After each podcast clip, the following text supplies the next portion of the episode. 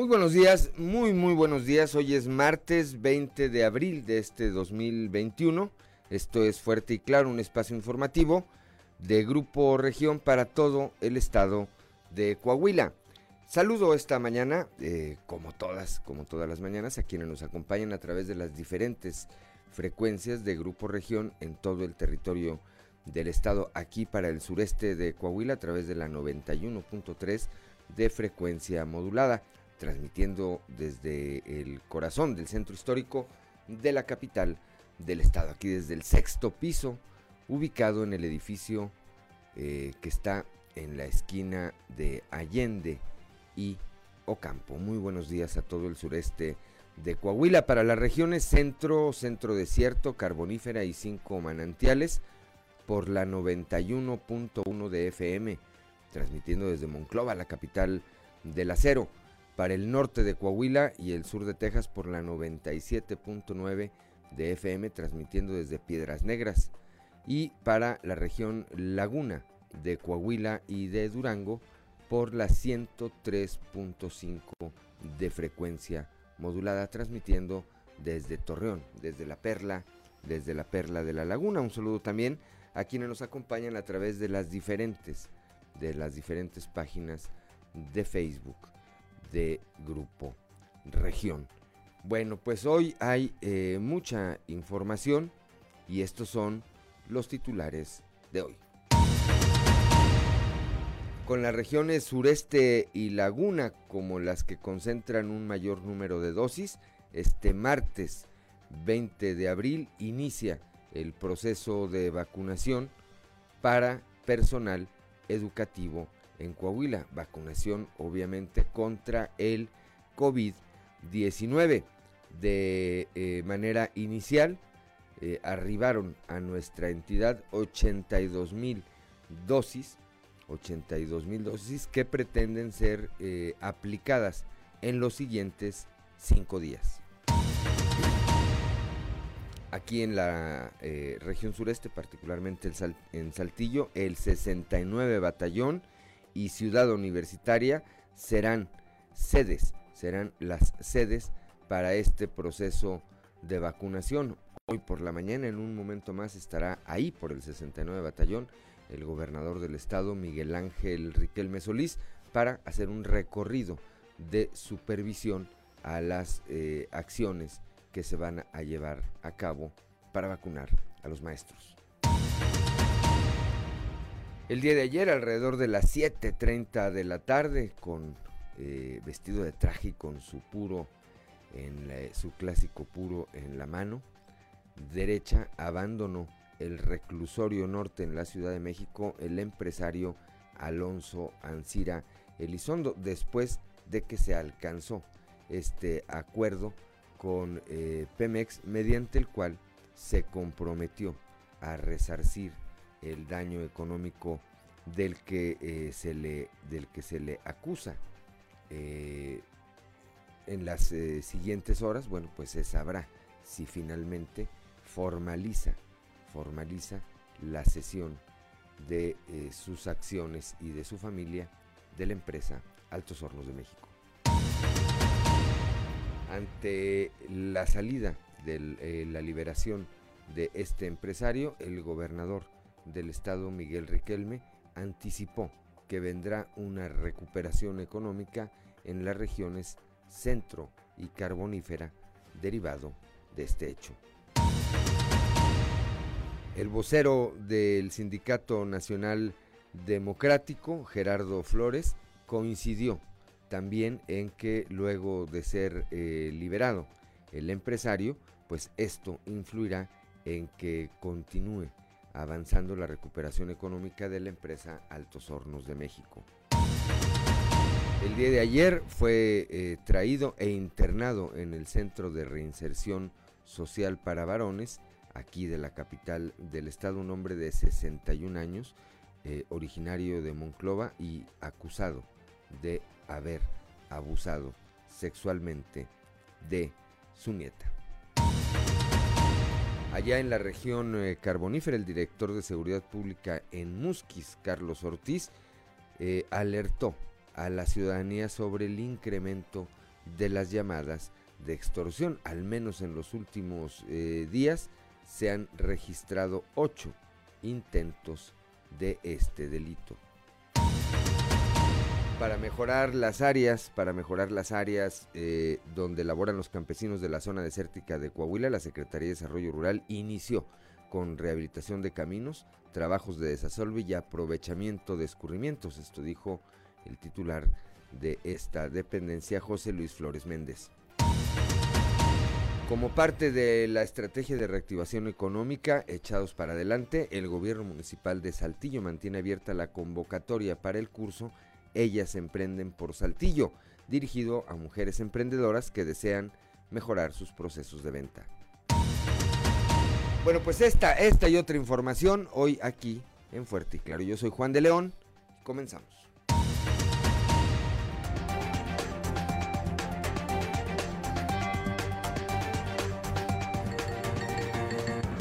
Esto es Fuerte y Claro. Transmitiendo para todo Coahuila. Fuerte y Claro. Las noticias como son. Con Claudio Linda Morán y Juan de León.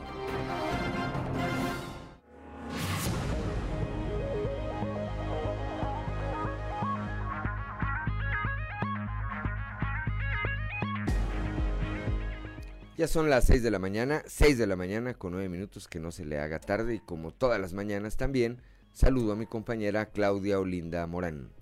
Muy buenos días, Juan. Muy buenos días a toda la audiencia que nos acompaña. A esta hora de la mañana las temperaturas en la mayor parte del territorio coahuilense permanecen frías, algo frías.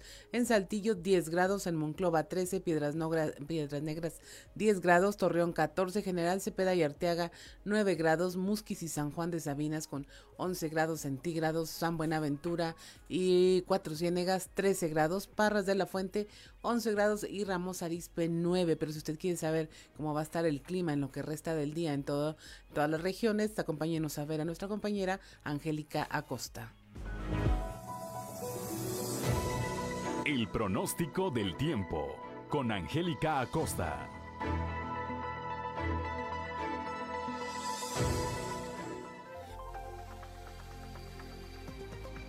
Hola, hola, ¿qué tal amigos? ¿Cómo están? Magnífico martes, es un gusto para mí saludarte y bueno, ya estoy lista para darte los detalles del clima. Ya vamos poco a poco, ¿verdad? Diciéndole adiós a este frente frío número 51 que nos trajo neblina, nos trajo llovizna y bueno, pues vamos a ver cómo nos va a ir en cuestión climatológica para este día. Pon atención, por favor. Listo, Saltillo, máxima de 18 grados, mínima de 12 durante el día. Vamos a tener eh, un cielo parcialmente nubladito por la mañana. Despuésito ya por la tarde se espera que esté el solecito, va a estar más agradable. Por la noche un cielo totalmente claro y la posibilidad de precipitación 0%. Eso es para Saltillo. Monclova, temperatura cálida 30 grados, espera que marque el termómetro como máxima, mínima de 13. Durante el día muy cálido, muy agradable, bastante solecito y por la noche de un cielo claro pasaremos a parcialmente nubladito. No te me preocupes porque la posibilidad de precipitación es de 0%. Excelente ahí para Monclova.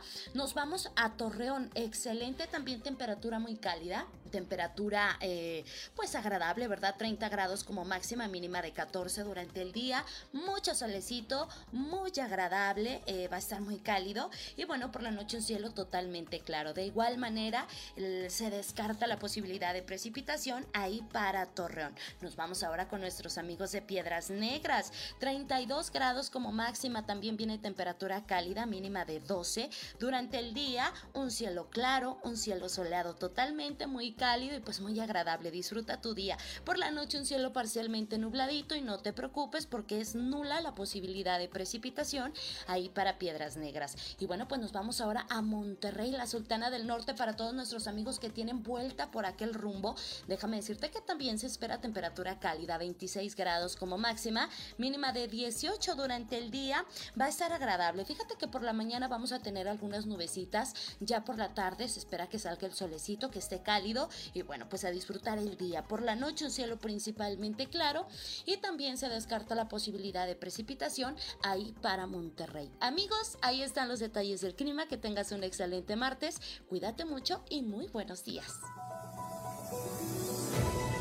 El pronóstico del tiempo con Angélica Acosta.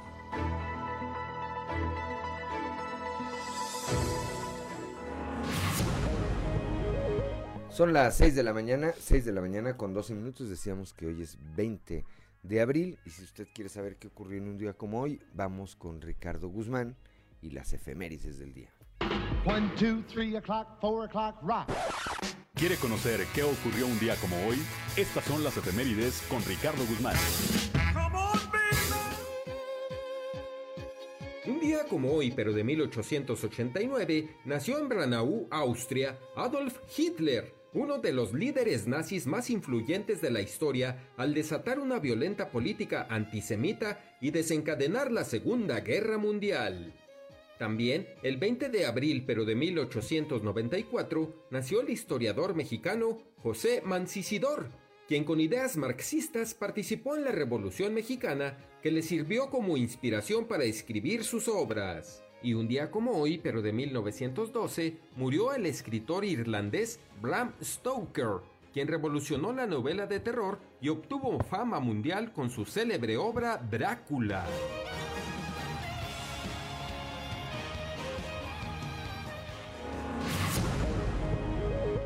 Ya son las 6 de la mañana, 6 de la mañana con 13 minutos. Santoral del día de hoy, Claudelinda Morán. Hoy se celebra el día de San Sulpicio, Crisóforo y Simón. Y Simón. Simona, la cachetona, dicen, ¿verdad? Pues es otra cosa, es otra cosa. Bueno, pues aquí, ¿a quién?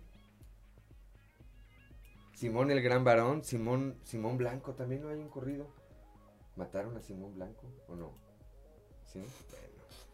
A quien tenga alguno de estos nombres o tenga algo que festejar el día de hoy, hágalo. Hágalo, ya lo hemos dicho, hasta el cansancio con las precauciones necesarias, las que dicta la autoridad, pero también las que dicta el sentido común. 6 de la mañana, 6 de la mañana con 14 minutos, hora de ir con Noé Santoyo al mundo de los deportes. Resumen Estadio con Noé Santoyo.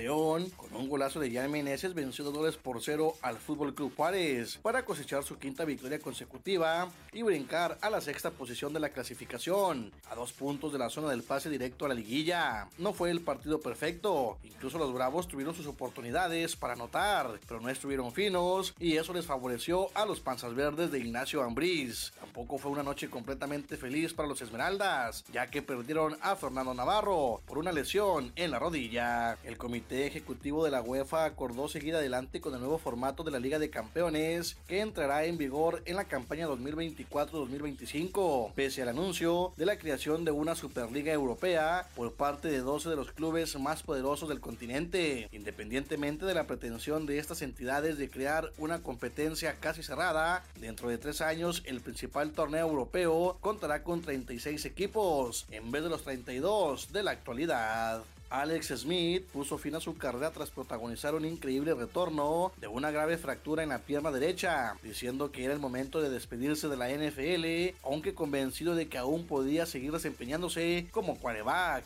Smith hizo un anuncio el día de ayer a través de Instagram, unas cuantas semanas antes de cumplir 37 años. Dijo que desea pasar más tiempo junto a su familia. El día de ayer, el Club Algodonero de la Unión Laguna recibió la autorización por parte del Subcomité Regional de Salud de la Laguna para permitir el acceso de aficionados a su primer juego de pretemporada, con el 20% de aforo, a celebrarse el domingo 25 de abril en el Estadio de la Revolución. El actual campeón de la Liga Mexicana de Béisbol, Acereros de Monclova, será el rival del conjunto lagunero, en un encuentro que se desarrollará a las 14 horas y del cual se irán dando a conocer los detalles de logística en la venta de boletos en las próximas horas. El segunda base de Zaraperos de Saltillo, Manny Rodríguez, reportó este lunes a la pretemporada del equipo para cumplir su doceava campaña vistiendo la franela de la novena saltillense, en la cual podría acercarse al liderato de dobles en la historia de la franquicia.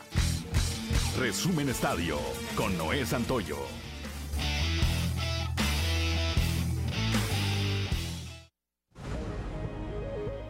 Ya son las 6 de la mañana, 6 de la mañana con 17 minutos, la cotización peso dólar, como arrancan hoy las operaciones, Claudio Linda Morán. Hoy martes 20 de abril, el tipo de cambio promedio del dólar en México es de un dólar por 19 pesos con 80 centavos, me parece que es la sexta jornada que liga a la baja.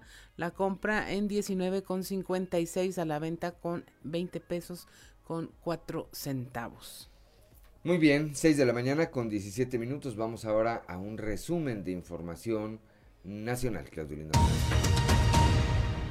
Alerta salud sobre el incremento de contagios de COVID-19 en 10 estados, incluidos la Ciudad de México. El director general de epidemiología, José Luis Salomía, dijo que este aumento de casos es el efecto del relajamiento de las medidas de prevención durante las vacaciones de Semana Santa.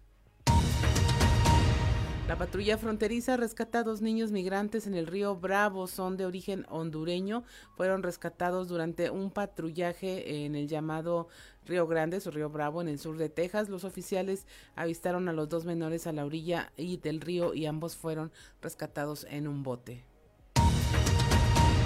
Ordena el INE borrar la mañanera de AMLO de redes y páginas de gobierno el contenido del 16 de abril. Esto por una queja interpuesta por el PRD. Todos los consejeros electorales consideraron que los hechos registrados en esa conferencia fueron expresiones indebidas de frases y difusión de imágenes relativas a beneficiarios de programas sociales, es decir, propaganda gubernamental. En Puebla, un candidato del PAN a la alcaldía de Tlacotepec se hizo pasar por adulto mayor también para vacunarse. Se trata de Martín Camargo de la Peña. Se saltó la fila, se hizo pasar por un adulto mayor y fue descubierto por una doctora de nombre Virginia Rojas, quien lo identificó por ser su ex compañero de secundaria. 76 candidatos han sido señalados por violencia de género. Las ONGs y organizaciones y colectivas feministas que conforman el observatorio Todas MX, documentaron que 76 candidatos a cargos de elección popular postulados por los partidos han sido señalados o denunciados penalmente por distintos tipos de violencia de género. Sobre 25 de ellos pesan acusaciones de acoso, hostigamiento o violación. Y se registran en el país ocho incendios forestales, uno de ellos en el bosque de Chapultepec, cuatro en municipios de Morelos, mientras otros tres se hallan activos en el Parque Nacional Cañón del Sumidero en Chiapas, así lo informaron las autoridades en estos lugares. Y hasta aquí la información nacional. Son las seis de la mañana, seis de la mañana con 20 minutos que no se le haga tarde. Somos Claudio Linda Morán y Juan de León, estamos aquí en Fuerte y Claro. Ya son las 6 de la mañana, 6 de la mañana con 23 minutos. Bueno, pues la noticia que atrajo la atención sin duda el día de ayer fue la liberación del empresario Alonso Ancira Elizondo. Entendemos que todavía propietario de la empresa Altos Hornos de México. El proceso que se seguía en su contra, el proceso legal que se seguía en su contra por el caso agronitrogenados fue suspendido luego de que se formalizara este acuerdo, mediante el cual el empresario se comprometió a pagar una reparación de 216 millones de dólares. Esta, esta cantidad se cubrirá en tres pagos. El primero, el 30 de noviembre de este año. El segundo, el 30 de noviembre de 2020 22 y el último el 30 de noviembre del 2023. En la audiencia eh, en la que se ordenó su libertad estuvieron presentes José Artemio Zúñiga Mendoza, juez de control del Centro de Justicia Penal Federal del Reclusorio Norte, representantes jurídicos de Petróleos Mexicanos, funcionarios de la Unidad de Inteligencia Financiera y de la Fiscalía General de la República. En febrero pasado, el juez Artemio Zúñiga decidió mantener en prisión preventiva a Ansira hasta que se formalizara este acuerdo reparatorio entre el empresario y todas las partes y se procediera pues al compromiso al compromiso de pago. Las escenas alrededor de las 7.30 de la tarde eh, cuando salió del reclusorio norte pues se hicieron virales. Va en una lujosa camioneta eh, de traje y con su clásico puro en su mano derecha. De tal manera que es libre, ha recuperado ya su libertad Alonso Ancira Elizondo. Son las 6 de la mañana, 6 de la mañana con 25 minutos. Vamos ahora rápidamente a un panorama informativo estatal y comenzamos aquí en el sureste del estado con mi compañera Leslie Delgado. El 69 Batallón y Ciudad Universitaria de la Autónoma de Coahuila serán las sedes para que inicie hoy aquí el proceso de vacunación anti-COVID al personal educativo. Leslie, muy buenos días. Este lunes se dio continuidad a los detalles para dar inicio el martes 20 de abril a la brigada de vacunación anti-COVID-19 dirigida a trabajadores de la educación, donde se plantea la inmunización de 30.000 personas del sector educativo en Saltillo y 16.000 dosis aplicadas al día en Coahuila. En este sentido, se dio a conocer que el 69 Batallón de Infantería y Ciudad Universitaria Campus Arteaga serán los puntos de aplicación de la dosis en Saltillo. Asimismo, en el Salón de Eventos Sociales Hacienda El Mimbre se concentrarán 35 camiones para trasladar a los docentes hasta el 69 Batallón. Cabe mencionar que en las siete sedes pertenecientes a cinco regiones de la entidad se habilitarán 37 células. Se utilizarán 121 camiones para trasladar al personal hasta los puntos de vacunación. Tan solo en Saltillo habrá 12 células. No obstante, a cada trabajador se le otorga una serie de recomendaciones e información general de la aplicación de la dosis Cancino. Entre los lineamientos que se compartieron, destaca el aforo al 50% al interior del transporte, además de verificar que únicamente aborden el vehículo los trabajadores que fueron previamente registrados en el sistema. Asimismo, durante el recorrido se tendrá que portar correctamente el cubrebocas en todo momento y se tiene prohibido ingerir alimentos durante el viaje, informó para Grupo Región Leslie Delgado.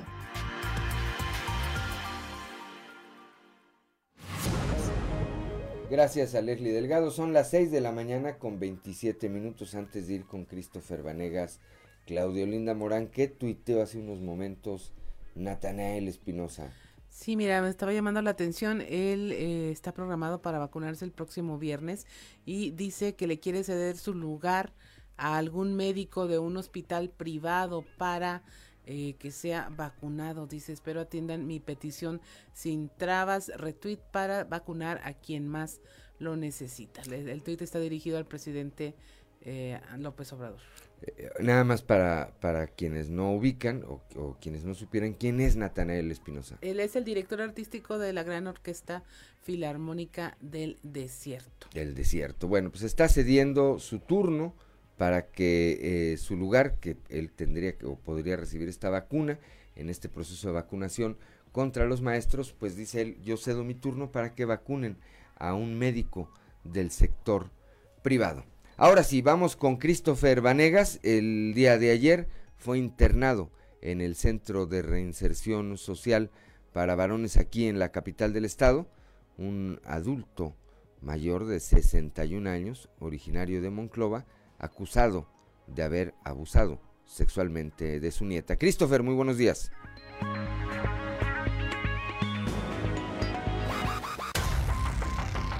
Este lunes fue internado en el penal de Saltillo un hombre de 61 años que es acusado de cometer abuso sexual en contra de su nieta de 10 años.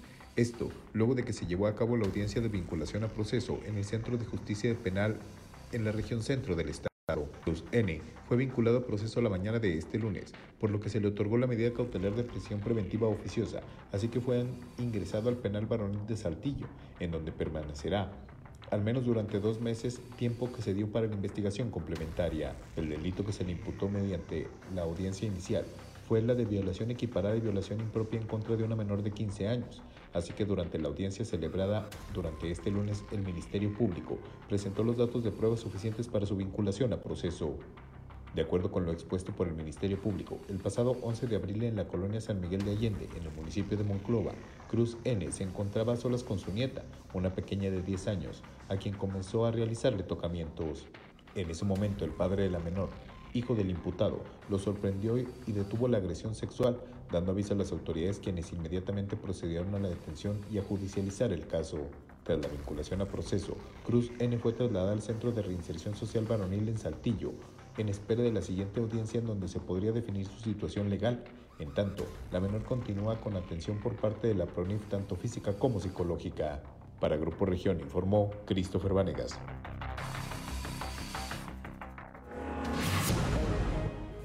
Son las 6 de la mañana, 6 de la mañana con 30 minutos. A esta hora de la mañana se reporta, se reporta un incendio en un terreno baldío en el Boulevard Convenciones, pasando Loma Linda. Esto aquí, esto aquí en la capital del estado. Más adelante, más adelante le estaremos eh, tratando de ampliar esta información. 6 de la mañana con 30 minutos, con 31 minutos, eh, Claudio Linda Morán.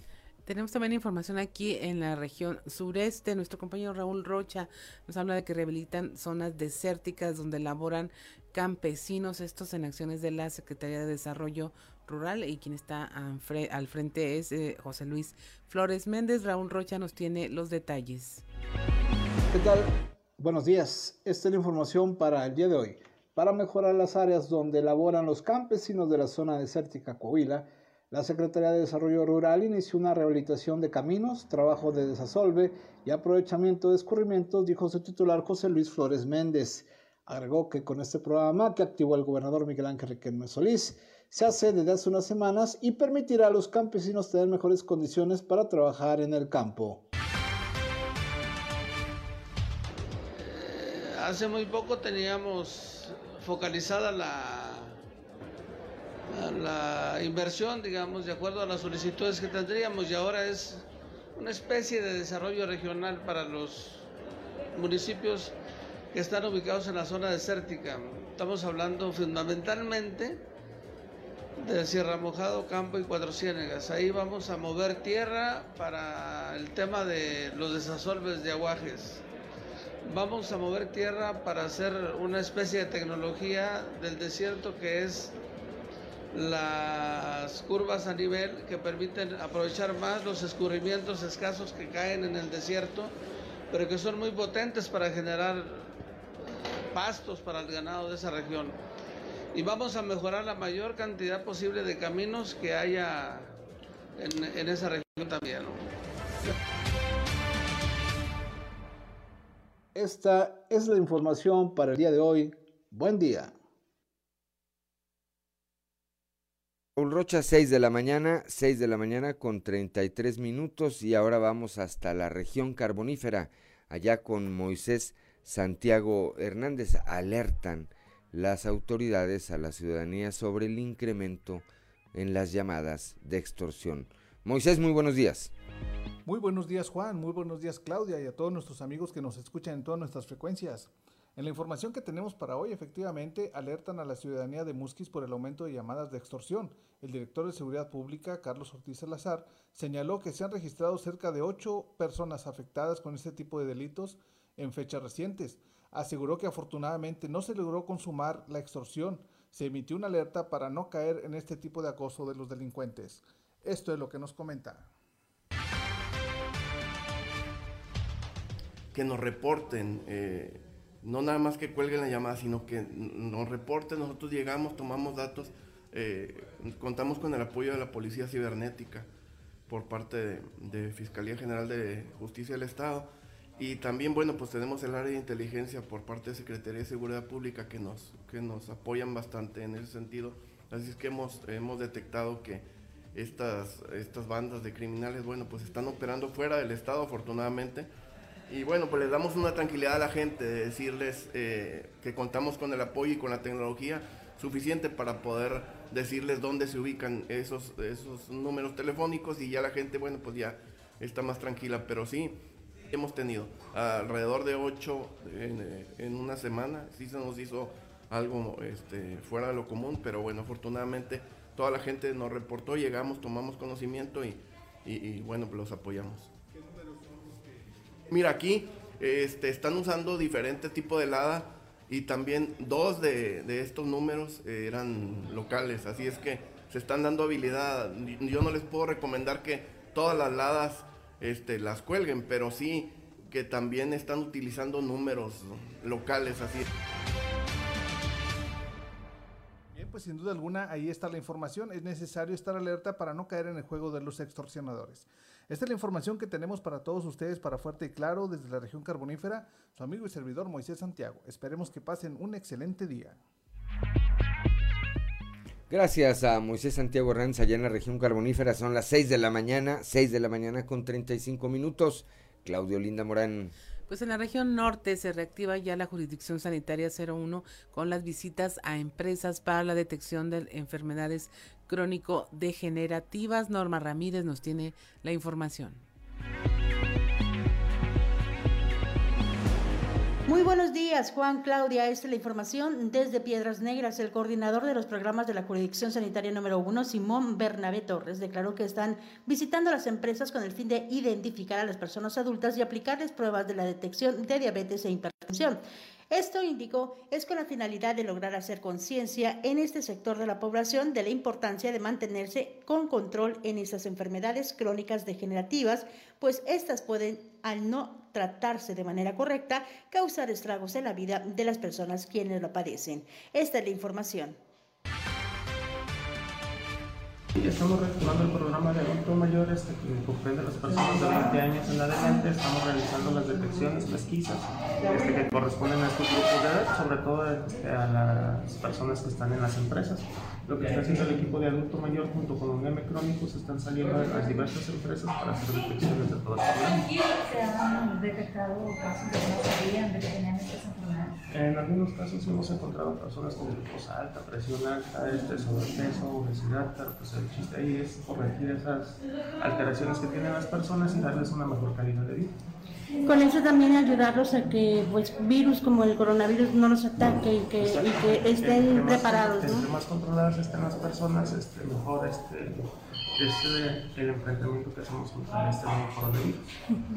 ¿Qué, qué, qué, problemas hay cuando una persona no se cuida, cuando una persona no, no, no lleva el medicamento, los tratamientos adecuados? Ahí viene el deterioro metabólico, ya puede ser este por incidencias de colesterol, triglicéridos, este, la presión. Para Fuerte y Claro, Norma Ramírez.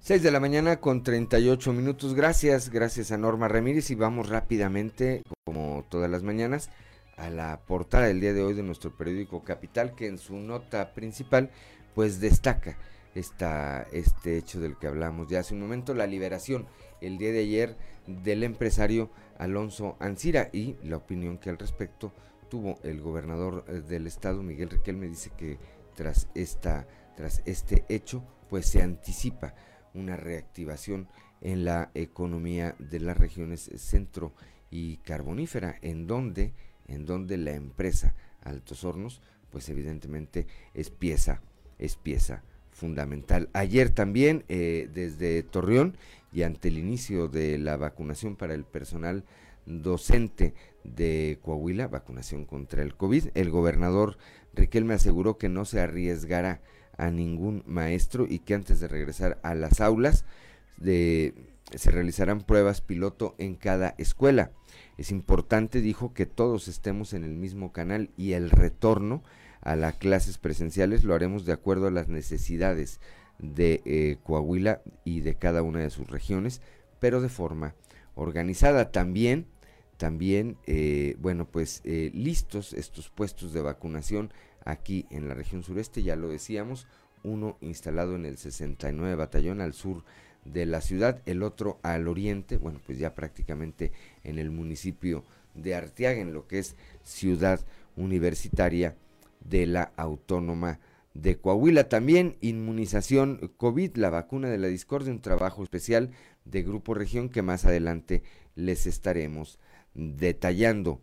Eh, también este eh, programa que está llevando a cabo el municipio de Saltillo, apoyo a mujeres, mantienen abierta la convocatoria para el curso Ellas Emprenden por Saltillo. Bueno, pues esa es la portada del día de hoy de nuestro periódico Capital, cuando son las 6 de la mañana con 40 minutos. Somos Claudia Olinda Morán y Juan de León. Estamos aquí en Fuerte y Claro.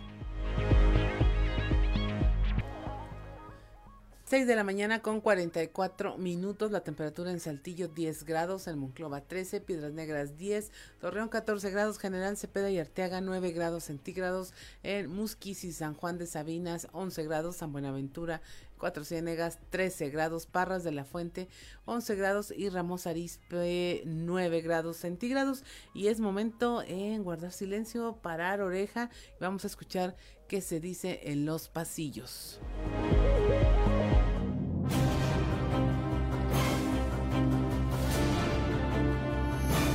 Y en el cartón de hoy, la encuesta que nos presenta al primer trompeta Tanex Sánchez con un montón de billetes en la mano y en los bolsillos y en el cuello y en todos lados mientras nos dice, por supuesto que se llevó a cabo la encuesta para designar candidatos.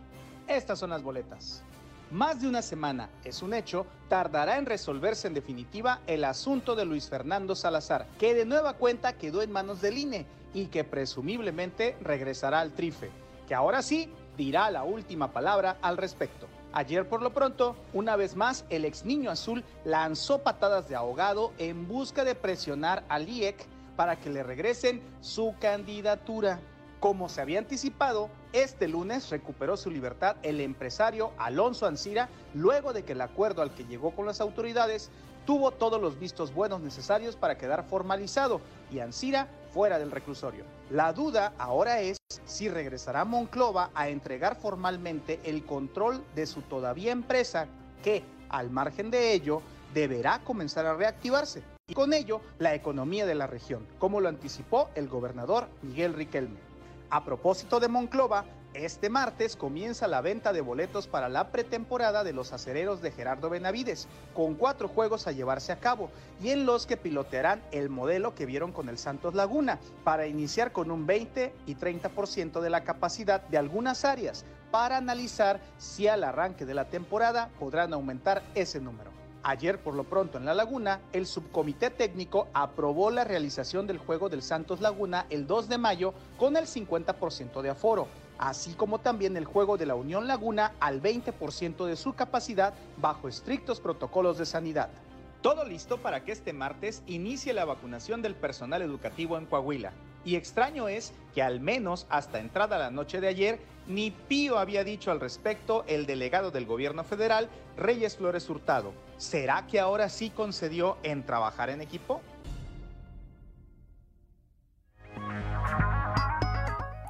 6 de la mañana con 46 minutos y mire ya vamos a la región Laguna con nuestro compañero Víctor Barrón. Ayer el gobernador de Coahuila estuvo en gira de trabajo por allá y bueno, ahí dio el anuncio de este tema de la vacunación ya del personal educativo. Buenos días, Víctor.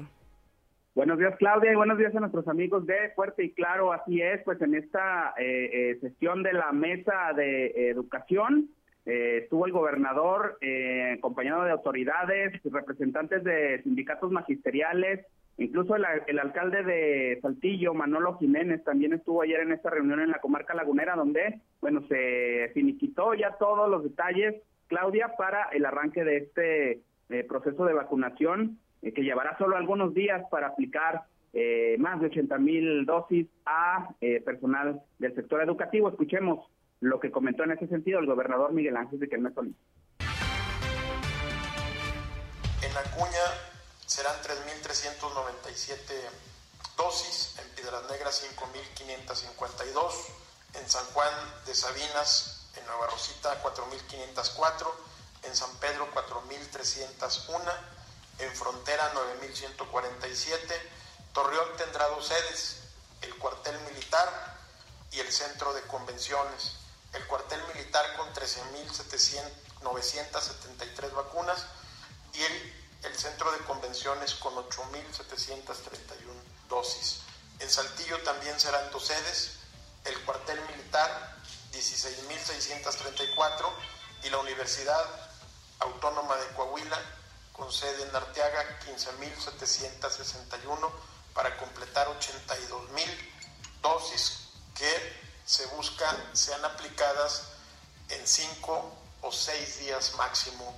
De lograr el objetivo, en la, próxima semana estaremos trabajando en conjunto para fortalecer la infraestructura, los servicios básicos de cada institución y la determinación de eh, las escuelas que habremos de implementar para el plan piloto. 6 de la mañana con 49 minutos. Víctor, ¿y qué ambiente se vivió por allá? ¿Ya había representantes del sector educativo cuando se dio este anuncio?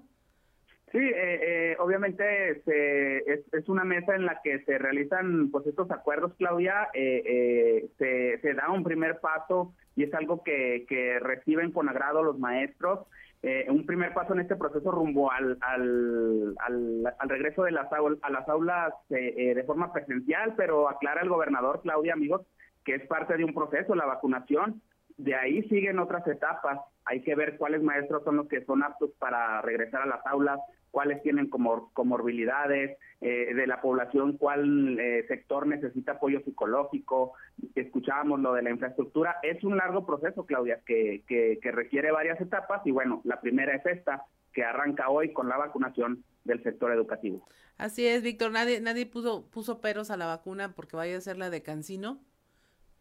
No, realmente el, el, hecho de que sea la vacuna que tiene una sola dosis de aplicación, pues le da agilidad, eh, eh, le da celeridad a este proceso, incluso en el tema logístico ayuda bastante, Claudia. Habrá que ver el día de hoy, bueno, en toda la entidad, cómo se desarrolla este, este proceso de vacunación en las muy distintas sedes que van a ser, muy parecido Saltillo y Torreón con el tema del cuartel militar y otra sede adicional, y en las distintas regiones, bueno, ya escuchábamos el número de dosis que se van a aplicar. Vamos a ver y pues esperando que eh, pues la comunidad magisterial pues eh, eh, aporte ese orden, Claudia, el tema de pues hasta la civilidad a la hora de llegar a, los puntos de vacunación para pues evitar contratiempos ahí en, este proceso, Claudia. Así es, Víctor, pues muchas gracias, que tengas una excelente jornada el día de hoy. Igualmente, un saludo para todos. Hasta luego. 6.51 de la mañana, pues ahí tiene el proceso de vacunación. Eh, hay dos sedes, en el caso de Saltillo y en el caso de Torreón, donde van a poder ser vacunados nueve en todo el estado. Eh, es, esto es de cara a un posible regreso a clases lo más pronto. Sí, bueno, ya lo dijo ayer el, el gobernador en esta reunión que sostuvo eh, ayer allá en la región lagunera, eh, se va a privilegiar pues la salud de todos, entre ellos por supuesto del personal del sector educativo y eh, yo insisto, habrá que ver cómo se da este proceso. Tenemos el antecedente de lo que ocurrió cuando inició con los adultos mayores, algunos contratiempos, algunos enfrentamientos, incluso esperemos que hoy, que hoy no sea el caso. Son las 6 de la mañana con 52 minutos. Vamos ahora hasta la región centro ya con Guadalupe Pérez a las reacciones eh, luego de la liberación ayer del empresario Alonso Ancira. Elizondo Guadalupe, muy buenos días. Muy buenos días, excelente día a todos nuestros radioescuchas. Y sí, efectivamente, es positiva la reacción que se está teniendo en relación a esta liberación del empresario y todavía titular de Autos Hornos de México, el licenciado Alonso Ancira. De esto traemos ahí una reacción por parte del Sindicato Nacional Democrático Obrero en voz de su vocero. Sí, mira, nosotros sabemos que, de una manera u otra influye bastante la liberación del licenciado Alonso Ancira Sabemos que, influye su presencia fuera de, ese lugar donde se encuentra, que, que podría reactivarse la, economía y la producción dentro de la empresa. Es el dueño de la empresa, aún todavía no nos ha informado nada a nosotros y creemos que, él es el quien puede manejar todas las cosas todavía acá afuera. Yo creo que sí, pues es el dueño, todavía no nos han dicho lo contrario a nosotros y él buscaría la manera de, de lograr que la producción aumentara dentro de la empresa que eso es lo que a nosotros nos interesa como trabajadores, de que haya mayor producción y si él es quien para lograr esos financiamientos de parte de bancos o a quien lo requiera él, bueno, pues creemos que siga estando libre va a ser diferente todo. 6 de la mañana, 6 de la mañana con 53 minutos, pues esa es la expectativa, Guadalupe, que a partir de que se dio la liberación, de Ansira Elizondo, bueno, pues se formalice, ya se concrete este eh, asunto de la venta o del traspaso de las acciones de la familia Ansira y que, bueno, pues esto traiga un repunte no solamente en la empresa, sino en la actividad económica de las regiones centro y carbonífera, porque también los efectos llegan hasta allá, Guadalupe. Sí, por supuesto, ayer lo señalaba. Eh, si bien mucho se habla de la diversificación de inversiones en estas dos regiones, realmente, y voy a, a, redundar en esto, la realidad es que tanto la centro como la carbonífera dependen en su mayoría económica de la siderúrgica Altos Hornos. Entonces se requiere, urge que esto ya se resuelva y esperemos que con la liberación del licenciado Ansira se dé un paso más rumbo a esto y que por supuesto también los proveedores que están pendientes desde hace más de un año de pagos ya empiecen a recibir este resultado en manera efectiva para que también ellos puedan recuperarse. Así es. Bueno, pues estaremos atentos a ver qué otras reacciones hay el día de hoy allá en la región centro, ver si reaparece por eh, la capital del acero este empresario el día de hoy o en los siguientes días. Gracias Guadalupe, como siempre, muy buenos días. Excelente, muy buen día. 6 de la mañana con 55 minutos. Estamos aquí en Fuerte y Claro. 6 de la mañana, 6 de la mañana ya con 59 minutos. Claudelina Morán. Ah, bueno, pues continuamos con la información y mire, le vamos a presentar eh, un reportaje sobre eh, lo que fue el inicio de la vacunación de cara a que hoy se eh, inicia pues otra etapa con la vacunación de los maestros. Es un reportaje de nuestra compañera Leslie Delgado que hace un recuento, una línea de tiempo de lo ocurrido en esta etapa anterior y por supuesto de quienes se pueden vacunar, quienes no, como las consecuencias que tiene las reacciones a la vacuna. Todo esto, claro, está en voz de expertos y especialistas.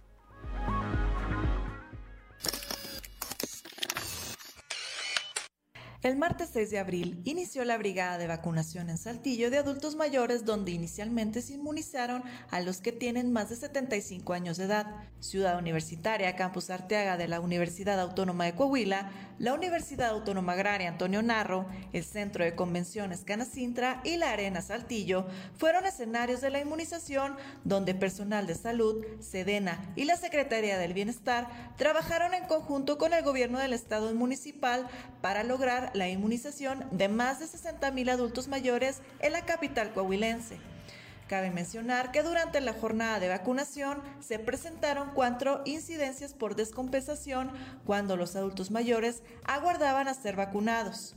Sin embargo, no se presentaron pacientes con efectos secundarios que ameritaran una atención médica especializada.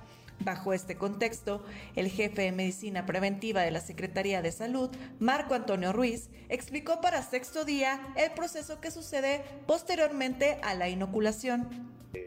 En las primeras 48 horas de haberse aplicado la vacuna se pueden presentar algunas molestias leves a moderadas, como pueden ser el dolor en el lugar de la aplicación, como puede ser algo de dolor de cabeza, eh, dolores articulares y algo también que han manifestado los, los que se han vacunado, cansancio o sensación de cansancio, sobre todo en, en la aplicación de la segunda dosis.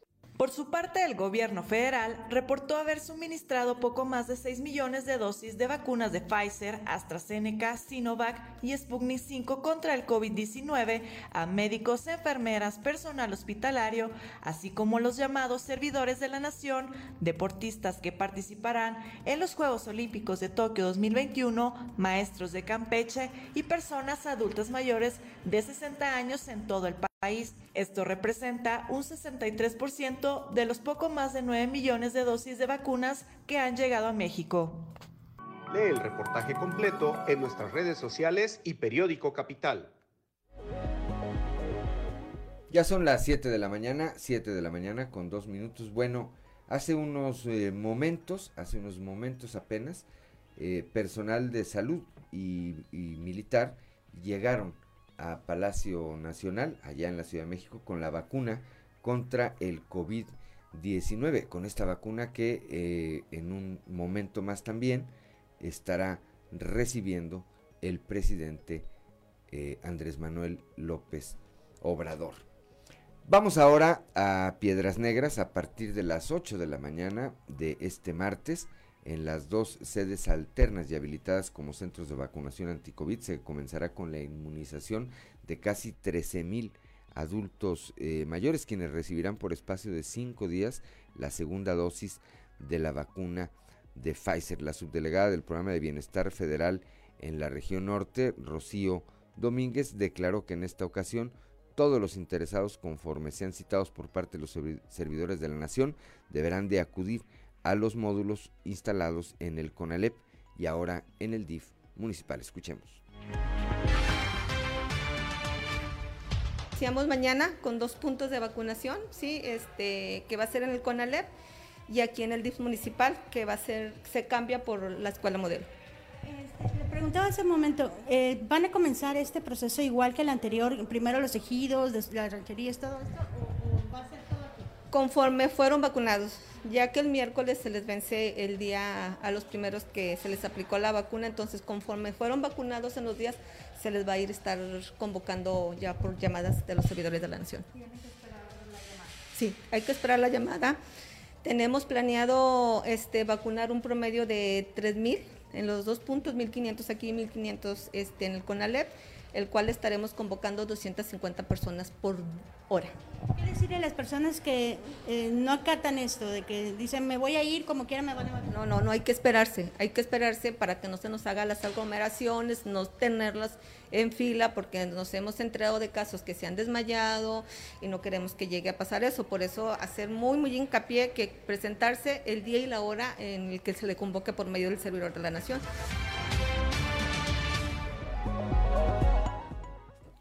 7 de la mañana con cuatro minutos. El apoyo a mujeres y hombres emprendedores y a las pequeñas y medianas empresas será una de las prioridades del gobierno de Chema Fraustro Siller, que es candidato del PRI a la alcaldía de Saltillo. Dice con seriedad y el sustento de su experiencia el candidato de la coalición PRI-PRD impulsará la recuperación económica para hacer de esta ciudad la capital del empleo y el apoyo de los emprendedores en México. Él o lo que ofrece es poner en marcha un programa de créditos para las mujeres y pequeños empresarios y de ahí se destinará una partida para que en el tema económico Saltillo recupere los altos niveles de desarrollo con los que se contaba antes de, las, de la crisis por la pandemia.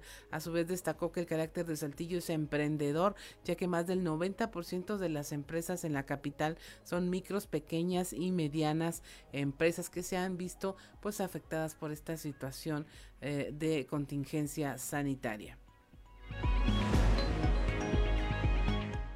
La mañana con seis minutos. Por su parte, en su visita a los habitantes del ejido El Águila, Román Alberto Cepeda González, candidato del PRI a la alcaldía de Torreón, se comprometió a impulsar la regularización de predios en colonias y comunidades. Añadió que en su plataforma de campaña se contempla la instalación y habilitación de centros comunitarios en estos sectores donde además se brindará asistencia médica y medicinas gratuitas. Así es, la regularización de predios es una exigencia del Águila pero también ha sido una exigencia de prácticamente una muy buena parte de la población, de las colonias, de algunas colonias particularmente del oriente, pero de todos lados. Es algo que lo consideramos y ya lo tenemos, el predial también, por supuesto. Así han surgido distintas, distintas peticiones dependiendo del lugar en donde vayamos. Hay unas que son generales, como el agua, el drenaje, la atención, la seguridad particularmente, el empleo y hay otras particulares de cada colonia, de cada ejido. Vamos acomodando las cosas, pero por eso justamente desde el inicio de la campaña hicimos 12 foros temáticos en donde podemos ir moldeando la propuesta para hacer un plan de gobierno adecuado a una realidad, tanto presupuestalmente como operativamente. Fíjate que hay algo que es importante, son dos cosas. Evidentemente dotar de centros comunitarios, pero sobre todo habilitar los que hay, porque hay muchos que están lamentablemente deshabilitados que les han quitado la importancia.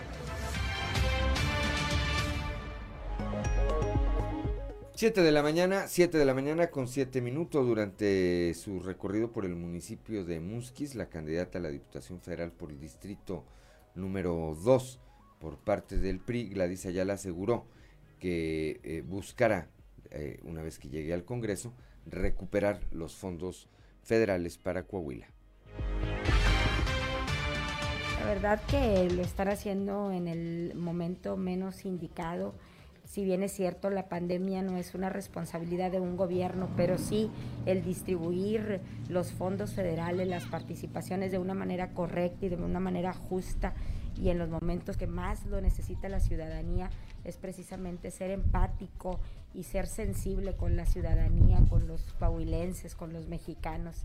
Es por ello que hoy tenemos el gran interés, los candidatos del revolucionario institucional, por llegar al lugar indicado y exigir que regrese lo que nos corresponde como Coahuila. Por supuesto, necesitamos recuperarla para poder balancear y poner un alto a esa insensibilidad con la que se está legislando. Bien, vemos eh, la gente abrazando nuestros proyectos, la gente escucha y, y atiende nuestro llamado y sabe que somos candidatos que estamos eh, aquí en territorio con propuestas y que somos candidatos de trabajo, que venimos con propuestas acordes a sus necesidades y ello hace que la gente crea y confíe en los candidatos del revolucionario institucional. 7 de la mañana con 9 minutos aquí en Saltillo, el candidato a la alcaldía por parte de Morena, Armando Guadiana, eh, pidió que ah, haya más debates, que haya más debates durante esta campaña electoral.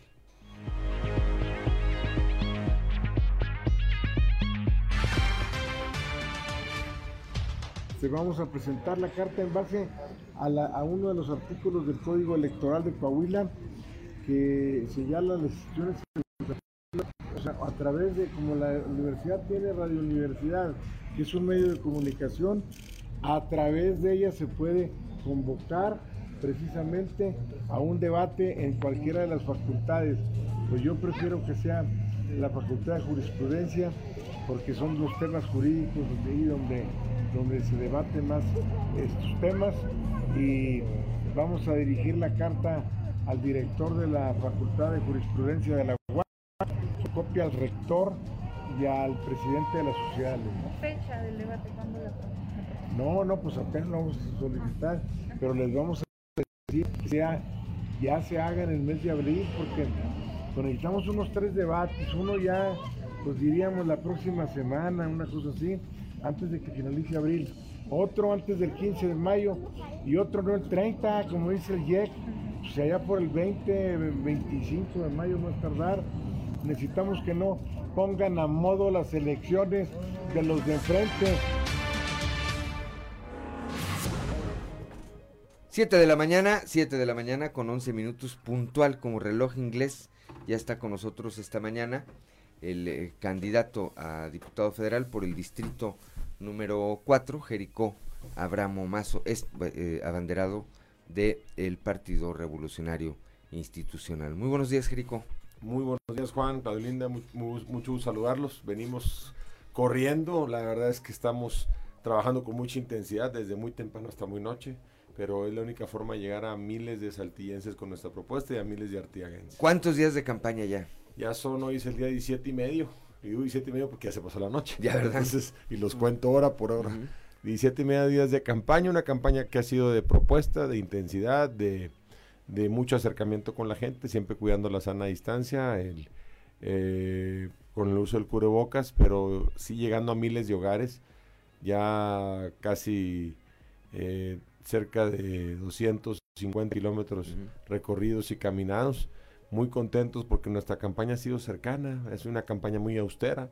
La verdad es que hemos cumplido con todos los lineamientos de austeridad que nos marca el Instituto Nacional Electoral y nuestro propio partido. Eh, y bueno, pues me siento muy contento porque la propuesta está llegando y está permeando en la gente. Ayer estuve en la Cona de Madrid, estuve en la zona centro, donde tenemos muchas personas adultos mayores.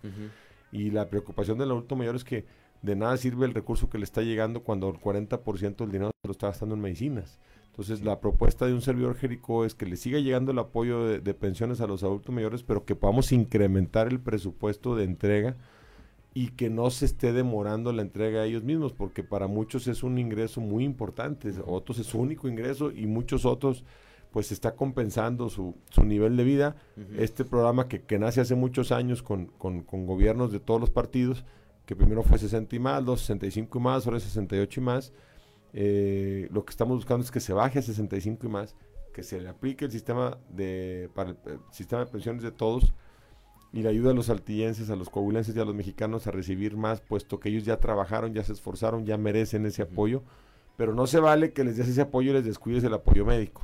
Entonces vamos a proponer el incremento del presupuesto de salud específicamente para el ISTE y para el Seguro Social, con la finalidad que puedan garantizar suministro de medicinas, no, no condicionar a nadie eh, que vente hasta dentro de 15 días por el tratamiento, pues a veces que tienes un, dolor que no puede tardar 15 días, que es, es, la Y luego los mandan a una, a una farmacia y le dicen, páguele y luego vemos. Pues no, ¿cómo páguele y luego vemos? Pues la gente no tiene dinero. Eh, y menos en una etapa de pandemia. Entonces estamos planteando eso. ¿Qué más estamos planteando, mi querido Juan? Pues que regresen los más de 800 mil jóvenes de secundaria que abandonaron la escuela a, falta de recursos por el tema de la pandemia, para poder garantizar que esa rezago escolar que se puede generar por no tener a esos jóvenes en la escuela pueda eh, disminuirse y apoyar con el programa de becas a jóvenes profesionistas y técnicos, con la finalidad de que no abandonen la escuela, sino que se sigan capacitando para que en el mediano plazo puedan tener un nivel de fortalecimiento individual que les permita estar al, a la vanguardia en materia de, de competencia laboral. Ayer, ayer eh, veía que te referías al tema de los jóvenes emprendedores y vi que te encontraste en la calle con una chica emprendedora, Jerico. Ayer caminamos por varias partes de la zona centro y vi muchas mujeres muy talentosas trabajando en sus negocios, desde una que tiene una frutería, otra que había puesto un negocio de mangonadas, otra que había puesto un negocio de venta de vestidos, otra joven que estaba haciendo eh, nueces garampiñadas con corazones de nuez que iba y compraba a los nogaleros regionales y me decían, pues sí le echamos muchas ganas, pero algunas han crecido a base de su, de su liderazgo y de lo innovador de su producto. Lamentablemente están buscando crédito en la banca privada y pues no lo encuentran. ¿Por qué? Porque no tiene un historial crediticio. Van al sector público y el sector público te promete muchos créditos, pero no existen. Son créditos muy difíciles de accesar. Son créditos que te piden mucha burocracia.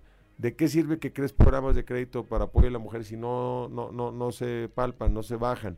Y este gobierno de Morena retiró muchos apoyos para el empoderamiento de las mujeres, especialmente en el tema de créditos. Nosotros estamos planteando que regresen los 7.500 millones en el primer año del 2022, con la finalidad de que esos 7.500 millones que era para el fondo PYME, casi el 50% pueda estar destinado para crédito a mujeres, a mujeres emprendedoras, o a proyectos de negocios encabezados por mujeres. Con esto vamos a empoderar, fortalecer a aquellos negocios que las mujeres estén emprendiendo de belleza, de producción de calidad, alimentarios, eh, automotrices, negocios de diseño, o todos aquellos negocios que ellos, ellas quieran eh, poner, poner créditos de hasta 6 millones de pesos, con la finalidad de que estas mujeres puedan garantizar el crecimiento de su formato de empresa, de tecnología, de transformación, de servicio. Entonces, es a lo que le queremos apostar, apostarle a apoyar a las mujeres de México, a las mujeres emprendedoras y a los jóvenes emprendedores. Tenemos miles de jóvenes con una gran capacidad, un gran intelecto, pero llegan a la banca, llegan al gobierno y no hay apoyos. Entonces vamos y, a y ocupan de ese financiamiento. Claudio Linda Morán. ¿Y, ¿Estás buscando un financiamiento de retorno o a fondo perdido? Porque luego eh, también los programas se eh, pueden ir desviar hacia otro lado, pero las mujeres son buenas paga, ¿no? la mujer es muy responsable, la mujer siempre se preocupa por cumplir el compromiso adquirido. Eh, si tú te, vas a la industria, las, más cumplidas son las mujeres. Si tú te vas al sector servicios, la más cumplida es la mujer, la que nunca llega tarde, la que está siempre presente, la que tiene un, un gran sentido del cuidado del empleo, porque muchas de las veces es mamá y papá y no puede arriesgar el empleo que está suministrando bienestar a su familia. Entonces no se vale que no haya políticas públicas de dignificación de la mujer o que solamente sean discursivas o que sean solamente de momento cuando lo que antes sí existía, que eran 7.500 millones del fondo PYME para acceder a este tipo de créditos, desapareció por un capricho. Ahora, dos temas, Claudio Linda. Sí hay créditos por el Instituto de la Mujer para mujeres emprendedoras en, en muchas partes de los sectores indígenas del país. Pero acá en el norte de México también tenemos a mujeres eh, que con un gran potencial de trabajo.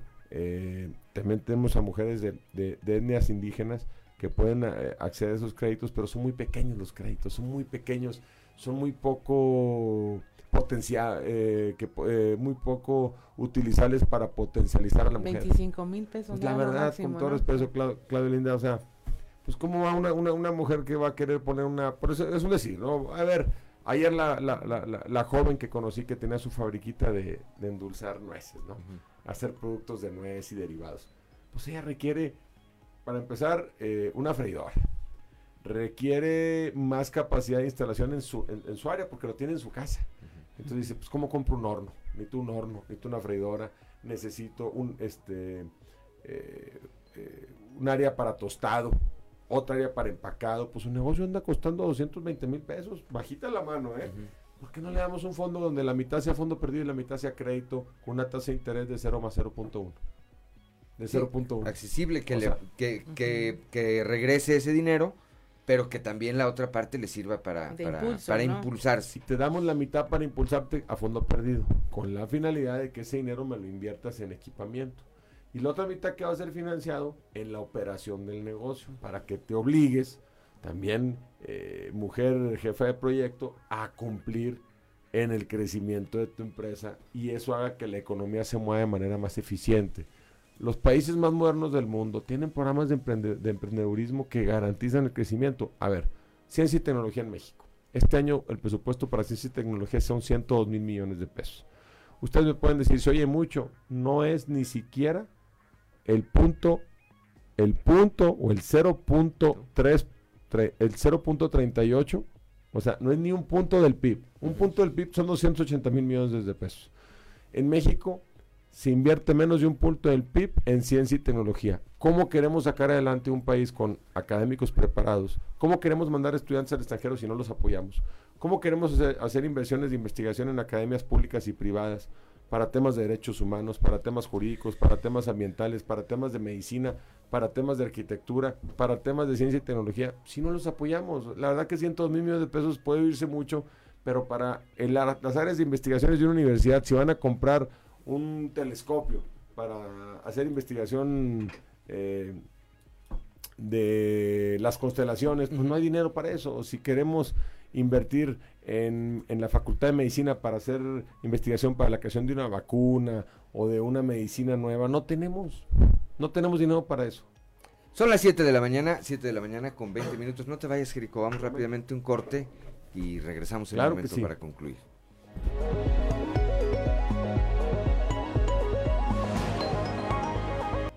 Ya son las 7 de la mañana, 7 de la mañana con 24 minutos. Bueno, pues vamos a la última parte de esta entrevista esta mañana aquí con nuestro eh, amigo Jericó Abraham Mazo, candidato a diputado federal por el distrito número 04. Jericó, ¿por qué, eh, para eh, que quien te escuche esta mañana, por qué tendrían que votar por ti? Porque a mí me interesa que le vaya mejor a los adultos mayores de, de verdad, de fondo. Sí que lleguen más recursos para ellos, pero sí que haya más equilibrio para fortalecer su individualidad. El adulto mayor ya se esforzó por su país, merece más de lo que hoy se le da. Para los jóvenes, hoy les dan una beca de 4.600 pesos a los jóvenes en esta beca famosa de Construyendo el Futuro. Yo estoy de acuerdo que se dé la beca, pero lo que no estoy de acuerdo es que no haya, como dice Claudio Linda, una graduación de esos jóvenes. ¿Qué planteo yo? Te voy a dar esa beca, pero tú tienes que ir a estudiar o tienes que ir a hacer prácticas profesionales al sector laboral. Si no haces eso, ¿Cómo potencializo tu ser en materia de individualidad? ¿Cómo te permito ser eficiente con el reto que viene del México del futuro? ¿Te voy a tener en un programa asistencialismo para toda la vida? No, las madres y los padres mexicanos queremos que nuestros hijos salgan adelante con la enseñanza buena académica, con una enseñanza buena laboral, que salgan adelante con un, con un, con un apoyo para su formación de valores. ¿Qué queremos? Que nuestros hijos sean autosuficientes, que cuando lleguen a la edad madura tengan su vivienda, hagan su familia, este si es su decisión, si no es su decisión, que puedan ser eh, personas que puedan eh, salir adelante por sí solos. Claro que hay que darles un empujón, Claro que hay que darles con el recurso para que no dejen la escuela. Vamos a becar al mayor número de jóvenes de la historia del país. Para eso hay que ir a mover el presupuesto de egreso y eso lo hacen los diputados. Pero hay que garantizar que esas becas lleguen a quien las necesita. Lleguen a los estudiantes que están estudiando medicina, que están estudiando la escuela técnica, que, que están en la secundaria y que ya no tienen dinero y quieren ir a la prepa para luego estudiar una carrera de químico o biólogo y a veces no hay los recursos para esos estudiantes. Ahora resulta que le dimos dinero a quienes no estudian no trabajan, pero se las quitamos a los que sí tienen una beca y que tenían un gran esfuerzo en la universidad por salir adelante y les quitamos a ellos la beca para dársela a otros. No se vale, démosle al que está en la facultad, démosle al que está estudiando y también démosle al que queremos que se meta a estudiar, pero no le digamos, ten dinero por no estudiar y no trabajar. No, te voy a dar el dinero y tú cada mes me vas a presentar tus pruebas de que tienes calificaciones. No me importa que no tengas 10, pero tienes que tener calificaciones. Está yendo a la escuela, que está haciendo un esfuerzo. Estoy haciendo que seas autosuficiente. Y el apoyo seguirá hasta que te gradúes. Cuando te gradúas, el apoyo se retira y se le da a otro joven que lo necesita. No quieres ir a la escuela, te voy a empoderar dándote este recurso, pero no a ti, a la jefa de familia o al jefe de familia, para que pueda cuidar que su hijo esté yendo a las prácticas profesionales y además ayudes a la economía de esa casa y fortalezcas el, mercado nacional. ¿Lo podemos hacer? Sí, nomás hay que cambiar las reglas de operación. Para eso son los diputados y para eso voy a trabajar en México. Siete de la mañana con 27 minutos. ¿Algo que quieras agregar? Ah, Tenemos un minuto, Jerico Abramo. Agradecerles, mi querido Juan. Vamos a trabajar por un México de oportunidades, por un México con valores, por un México que tenga salud, empleo y desarrollo económico. Un México que tenga equilibrio.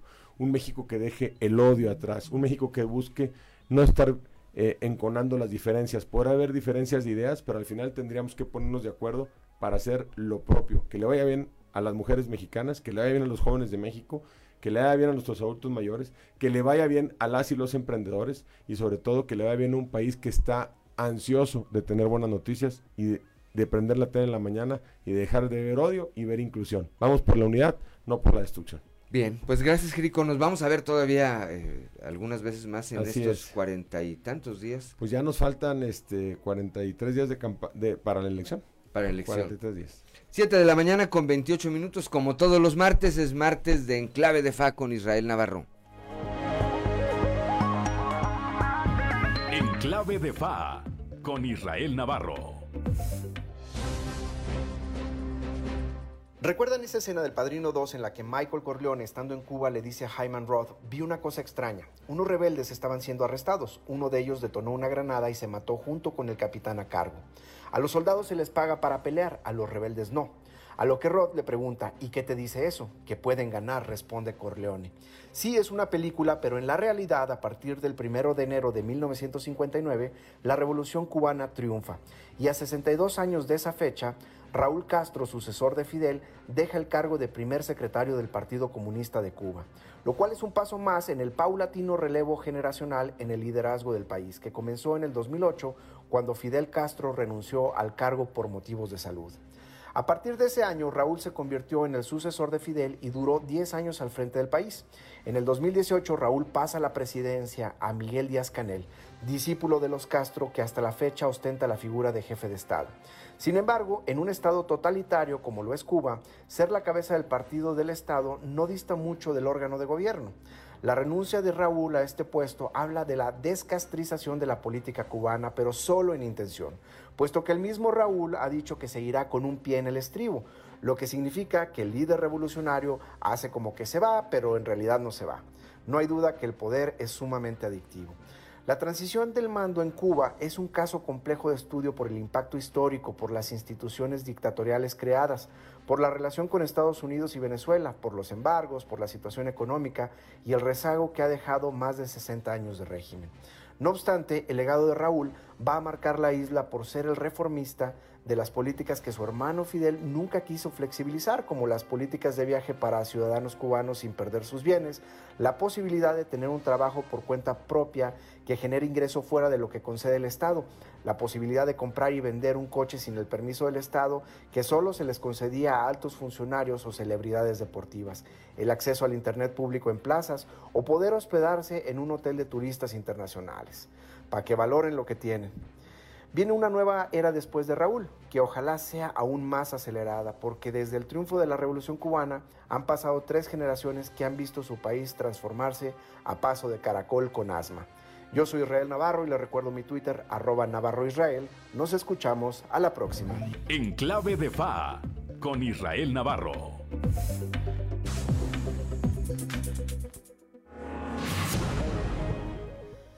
Siete de la mañana con 31 minutos. Continuamos con la información a esta hora de la mañana, las temperaturas en Saltillo 10 grados, Monclova 13, Piedras Negras 10, Torreón 14 grados, General Cepeda 9 grados, Arteaga 9 grados también, Musquis 11 grados, San Juan de Sabinas 11, San Buenaventura 13, Cuatro Ciénegas 13 grados también, Parras de la Fuente 11 grados y Ramos Arispe 9 eh, grados. En la información, bueno, en el tema político sigue el morenista Luis Fernando Salazar Fernández acudió al Comité Municipal del Instituto Electoral en Torreón, donde pidió que se le regrese la candidatura para contender por la presidencia municipal. Eh, me acabo de presentar ante el Instituto Electoral de Coahuila, el Comité Municipal Electoral de Torreón, para hacer una solicitud de revocación de negativa de solicitud de registro de candidatura. Les quiero decir que el viernes pasado, 16 de abril, en la sala regional de Monterrey, eh, la sala regional de Monterrey deja sin efectos esa resolución del INE en la que me habían quitado mi registro. Y le ordena, y le ordena, para no, ser, para, para no decir verdades a medias, le ordena al INE que vuelva a fijar una sanción de manera proporcional. Pero para efectos, la resolución del INE, que en principio me quita mi registro, se echó para abajo el pasado 16 de abril. Por eso acudo el día de hoy al Comité Municipal Electoral para decirle, regrésenme la candidatura que en derecho me corresponde, déjenme competir que no quieran ganar con mañas lo que con votos les es imposible superar. 7 de la mañana con 33 minutos. Y mire, aquí en Saltillo está abierta la convocatoria para el curso Ellas Emprenden por Saltillo. Es un curso en línea gratuito que se llevará a cabo del 4 de mayo al 3 de junio en un horario de martes y jueves de 17 a 19 horas. Este curso contempla cuatro módulos para apoyar las estrategias de negocios de las emprendedoras con temas de desarrollo humano, administración y mercadotecnia, contabilidad, finanzas, así como ventas y servicio al cliente. El objetivo es que quienes estén por iniciar un negocio cuenten con las herramientas necesarias para incrementar sus posibilidades de éxito o potencializar lo que ya les esté funcionando. Funcionando esta, eh, puedo obtener más información en la Dirección de Fomento Económico y Turismo a los teléfonos 416 3991 o 416 3998 o acudir a sus oficinas en la colonia Guanajuato. Esto es parte del programa de reactivación económica llamado Echados para adelante del gobierno municipal. Y recuerde, esta es la convocatoria para el curso en línea. Ellas emprenden por Saltillo. 7.34 de la mañana, continuando con la información, los museos de la red estatal registran una afluencia del 35% de visitantes con respecto al total que tenían antes de la pandemia y esto se confirmó durante las vacaciones de Semana Santa, así lo informó Andrés Mendoza Salas, quien es director general de Historia, Museos y Patrimonio Cultural. Eh, eh, y hemos, bueno, este Estamos trabajando también al paralelo eh, mediante las mediante videos, eh, recorridos virtuales, eh, charlas, conferencias, coloquios, foros, etcétera, para acercarnos al público. De alguna manera también hemos tenido este, cierta afluencia, estamos hablando ya de un 30-35% de afluencia en relación al, al periodo anterior a la pandemia. 7 de la mañana con 35 minutos y mire, con todo esto la reactivación y ya el regreso a la nueva normalidad, el Banco de Alimentos podrá celebrar de nueva cuenta el torneo de golf a beneficio de su programa Ángeles, esto en el Club Campestre Saltillo, después de que el año pasado se suspendiera por la pandemia. Aquí se esperan recaudar 600 mil pesos en beneficio del Banco de Alimentos, dijo la directora de esta institución, Alejandra Salgado. Ya este año este, pudimos reactivar nuestro torneo de golf. El año pasado nos quedamos a dos semanas de poderlo hacer, sin embargo por la pandemia pues lo tuvimos que este, suspender. Y este año si Dios quiere lo tenemos programado para el viernes 7 de mayo, esa va a ser la fecha que tenemos para nuestro torneo de golf, nuestro sexto torneo de golf juega por ayudar, en donde este tenemos este la esperanza, ¿verdad?, de recaudar fondos para el programa de Ángeles. El programa de Ángeles, como bien lo saben, apoyamos a 650 personas eh, directamente, son personas con alguna discapacidad o adultos mayores que los apoyamos con una despensa de forma mensual.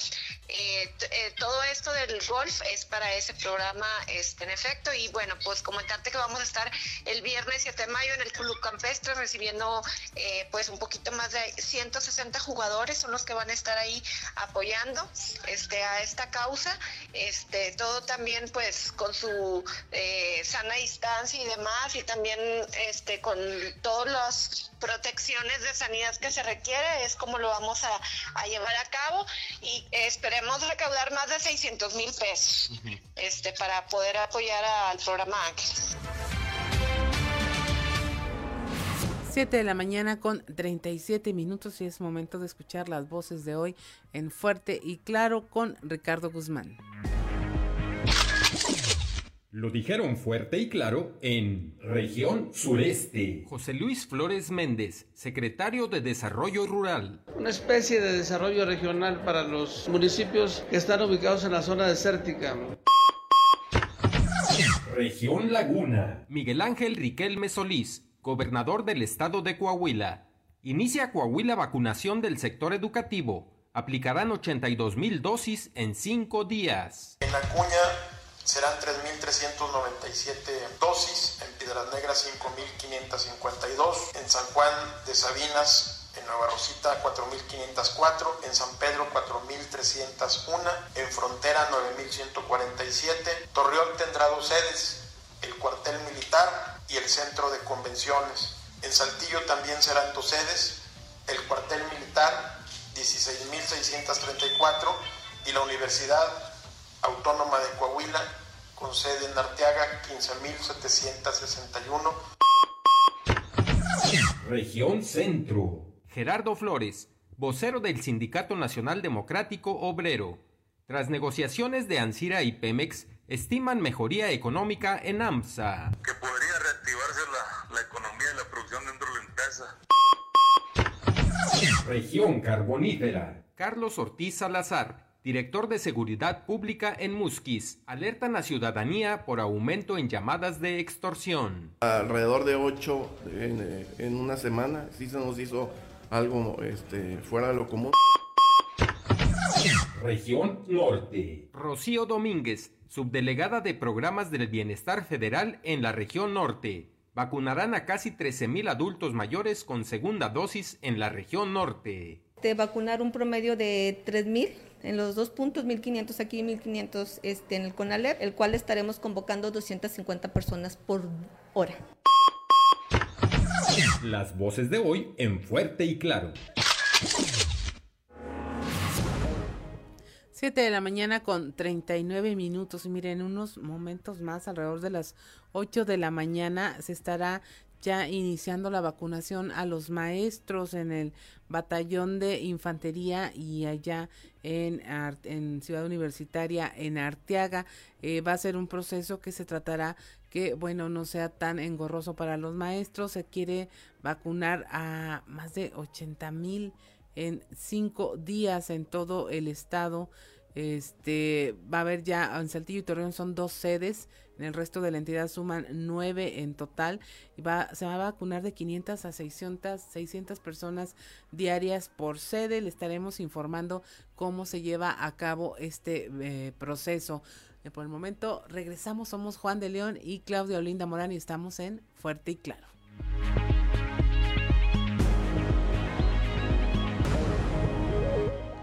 Ya son las 7 de la mañana, 7 de la mañana con 44 minutos, ya está en la línea telefónica nuestro compañero y amigo Osiris García. Osiris, muy buenos días.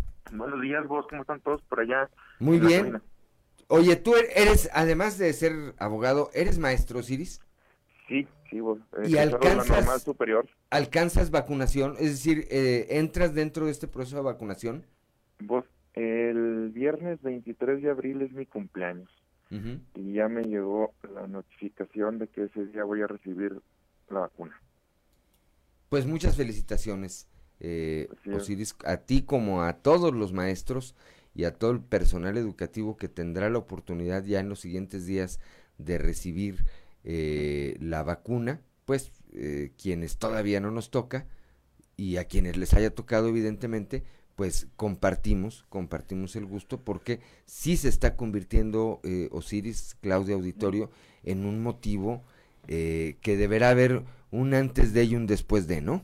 Totalmente, totalmente. Mira, yo, eh, de hecho, justamente es el tema del que quería hablar hoy, tratando de, de no hacerlo de forma personal, pero pues sí es imposible para mí no hablar de, de este proceso de vacunación docente, ¿verdad?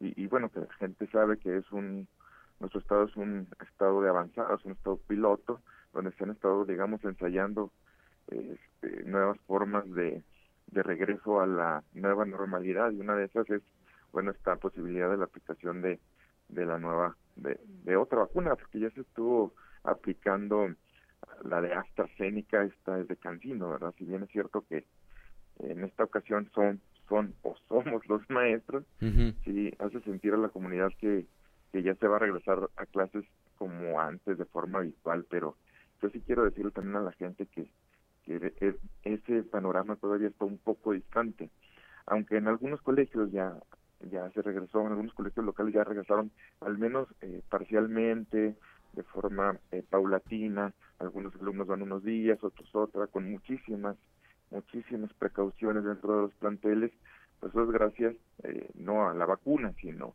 al semáforo verde que hemos tenido desde hace algunas semanas, tal vez un poquito más de un mes.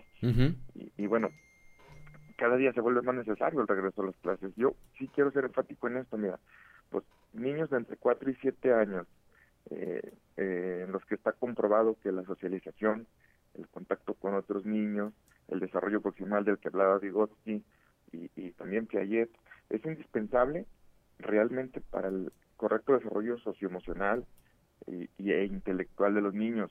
No es como que es por si quieres, para ellos es verdaderamente indispensable. Eh, no hemos visto una generación de niños que no hayan tenido ese contacto con compañeros que les hace desarrollar capacidades intelectuales y habilidades sociales que después son indispensables para la vida. No lo hemos visto nunca al menos nosotros en la, era, en la era moderna, desde que existe la escuela. Estamos lejos de ver los estragos de esa generación en los niños debido a esta condición, pero realmente yo sí tengo que ser enfático, no puede haber un regreso total si no tenemos una sociedad completamente vacunada. En Coahuila somos 3 millones de habitantes y, y las vacunas, bueno, eh, aunque se vienen a sumar a las aplicadas ya adultos mayores y al personal médico, todavía falta mucha, mucha población para cubrir y estar eh, este, completamente prevenidos. Sí, eh, eh, bastantes, bastantes todavía que están pendientes y yo coincido contigo en eso que señalas. esta pandemia, esta cuarentena, este encierro, aislamiento al que estuvimos sometidos todos, pero creo que quienes más podrían estarlo resintiendo pues son precisamente eh, los pequeños que están en, esta etapa de formación y que si no lo recuperan, pues evidentemente los va a marcar en su formación, Osiris. Tú tienes una hija de esa edad, pues nosotros no vemos el, el, estrago y las consecuencias que tiene para, para esos niños, porque te digo, eh, eh, los grandes pedagogos y psicólogos de niños, a través de la historia de la educación, que son los mentores y los grandes pilares de esto, sí mencionan que es necesario para ese tipo de niños esa socialización y esa, esa eh, tener contacto con otros niños, verse reflejados sus actitudes con otros para poder interiorizar pues que ya no son el centro del universo y que hay otro, otro mundo fuera con el que tienen que desenvolverse. Y también hay que decir que eh, la vacuna Cancino específicamente, que es de origen chino, no representa que no vayas a adquirir la enfermedad. tiene una efectividad del 65% más o menos en contra de adquirir la enfermedad, es decir, que todavía queda ahí un porcentaje amplio del 35% de que sí lo puedes adquirir. Y, eh, pero lo que sí es que tiene una altísima efectividad de más del 95% de, de enfermar gravemente y, prácticamente nula la posibilidad de que termines en el, en el hospital. Es decir, el, el virus sigue ahí. El virus puede, ser, de hecho, como, como, como docente, vacunado, portador de la enfermedad. Así es. Eso no significa que te vayas a enfermar gravemente, pero este, yo eh, concuerdo completamente con la visión gubernamental. Es decir, es un buen paso que tiene que hacer. Además, sería muy muy hipócrita de mi parte que no agradeciera que, que sean los docentes eh, como parte fundamental de la sociedad, los, los de los primeros eh, sectores en, en, vacunarse. Sí, en ser tomados en cuenta, porque eso, como dices tú, tendrá que ser gradual, pero eh, tendremos que seguir avanzando hacia un retorno presencial eh, en las instituciones educativas a todos, a todos los niveles, como bien apuntas, y hay unos eh, colegios eh, particulares que están, por lo menos con el modelo híbrido ahorita, piloteando. Eh, en algún momento tendrá que empezar la educación pública a hacer lo propio y tiene que ser pasito, pasito, pasito a pasito, Osiris. Sí, bien lo que está haciendo con bastantes precauciones, este, es decir, no, no estamos criticando el hecho de que de que no estén las vacunas completas para todos. por algún lado hay que empezar y bueno, eh, creo que me parece acertada la estrategia. De hecho, escuchamos al gobernador Miguel Riquelme plantear desde hace muchos meses que para él los maestros iban a ser prioridades, el, regreso a las escuelas. Y ahí es donde coincidimos. Y también coincido con lo que decía hace rato Jerico, o sea, el apoyo financiero a las pymes se hace también indispensable porque son van a ser las más afectadas en, en, términos económicos o ya fueron las más afectadas en términos económicos a estas alturas. Entonces, eh, de la mano con educación y apoyo pymes, creo que es una estrategia bien fundamentada, eh, bien organizada y que tiene miras a funcionar de forma correcta. Nunca habíamos estado en esas condiciones, pero bueno, este me parece acertado. Tiene que tiene que ir en ese en ese orden, en ese eh, en ese ritmo. Por lo pronto, pues hoy arranca este proceso de vacunación. 82 mil dosis son las que se pretenden aplicar en los siguientes eh, días a eh, igual número de maestros. A ti te toca el viernes, pues, en, ¿ya te determinaron sede Osiris? Sí, ya me mandaron por ahí, este, pues va a ser todo, va a ser en una, en las zonas militares, Vamos a reunir en un punto y, por ahí nos vamos a organizar para irnos este, juntos las personas que pertenecemos al sistema educativo en el que yo estoy en este momento, pues que en realidad eh, es una vocación para mí eh, estar dando clases, lo disfruto mucho. Ya tuve la posibilidad de regresar con, con menos de 10 alumnos a un aula, este, a unas asesorías y sentivos como si estuviera cantando en la, en la cabina. es un momento especial. Y sí va a ser una sede militar eh, el, la vacunación. Y va a ser el viernes. Yo tengo por lo menos en, en mi calendario viernes 23 a las 8 de la mañana para recibir. ¿A, a qué hora? ¿A qué hora lo tienes? 8 de la mañana. 8 de la mañana, de tal manera que entonces ya te podemos ir poniendo falta, Osiris. Sí, sí, vos, este... No, pero pues primero lo primero, hermano. No, no voy a ponerme la vacuna, vos. Ándale. Ándale, no, este, primero lo primero. Pues te deseamos, te felicitamos de nueva cuenta, Osiris. Qué bueno que tú, como pues ochenta y tantos mil maestros más, van a recibir esta, esta vacunación el próximo viernes. Pues es un paso, es un paso, este... de menso, iba a decir otra cosa. es, es un paso adelante y, eh, bueno, pues ya las eh, indicaciones ya las hemos escuchado, no puedes llevar lonche en el camión ahí de donde se van a transportar, tienes que llevar... Con, las gorritas de chorizo. no, ni modo, guárdalas para, para saliendo de la vacunación, tienes que llevar cubrebocas, este, y bueno, pues ahora sí que comportarte adecuadamente, mi querido Ciris. Ah, pues entonces estas puras trabas me pones tú. Bueno, pues ya no voy. Lo que quieres es que no vaya. Dijo aquel, este, ¿cuánto, el primer día de trabajo dijo, ¿cuánto voy a ganar? Dijo, pues depende de cuánto trabajes. Dijo, ¿por qué tan poquito? Pero bueno, son las 7 de la mañana con 54 minutos. Gracias, Osiris García, como siempre. Un abrazo para todos. Un abrazo. 7 de la mañana con 55 minutos. Ya nos vamos, Claudio Linda Morán. Así es, ya terminamos y le agradecemos mucho que hayas estado con nosotros y que no se pierda el resto de nuestros espacios informativos. Nos escuchamos el día de mañana a partir de las 6 y hasta las 8 de la mañana. Gracias a Ricardo Guzmán en la producción, a Ricardo López en los controles, a Osiris y a Cristian, no, a Ociel y a Cristian, que hacen posible la transmisión de este espacio a través de las redes sociales, pero sobre todo a usted, que nos distingue con el favor de su atención. Muy buenos días.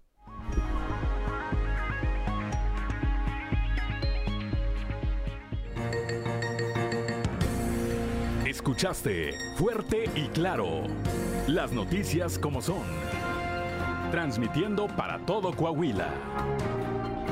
Fuerte y claro con Juan de León. De lunes a viernes a partir de las 6 de la mañana.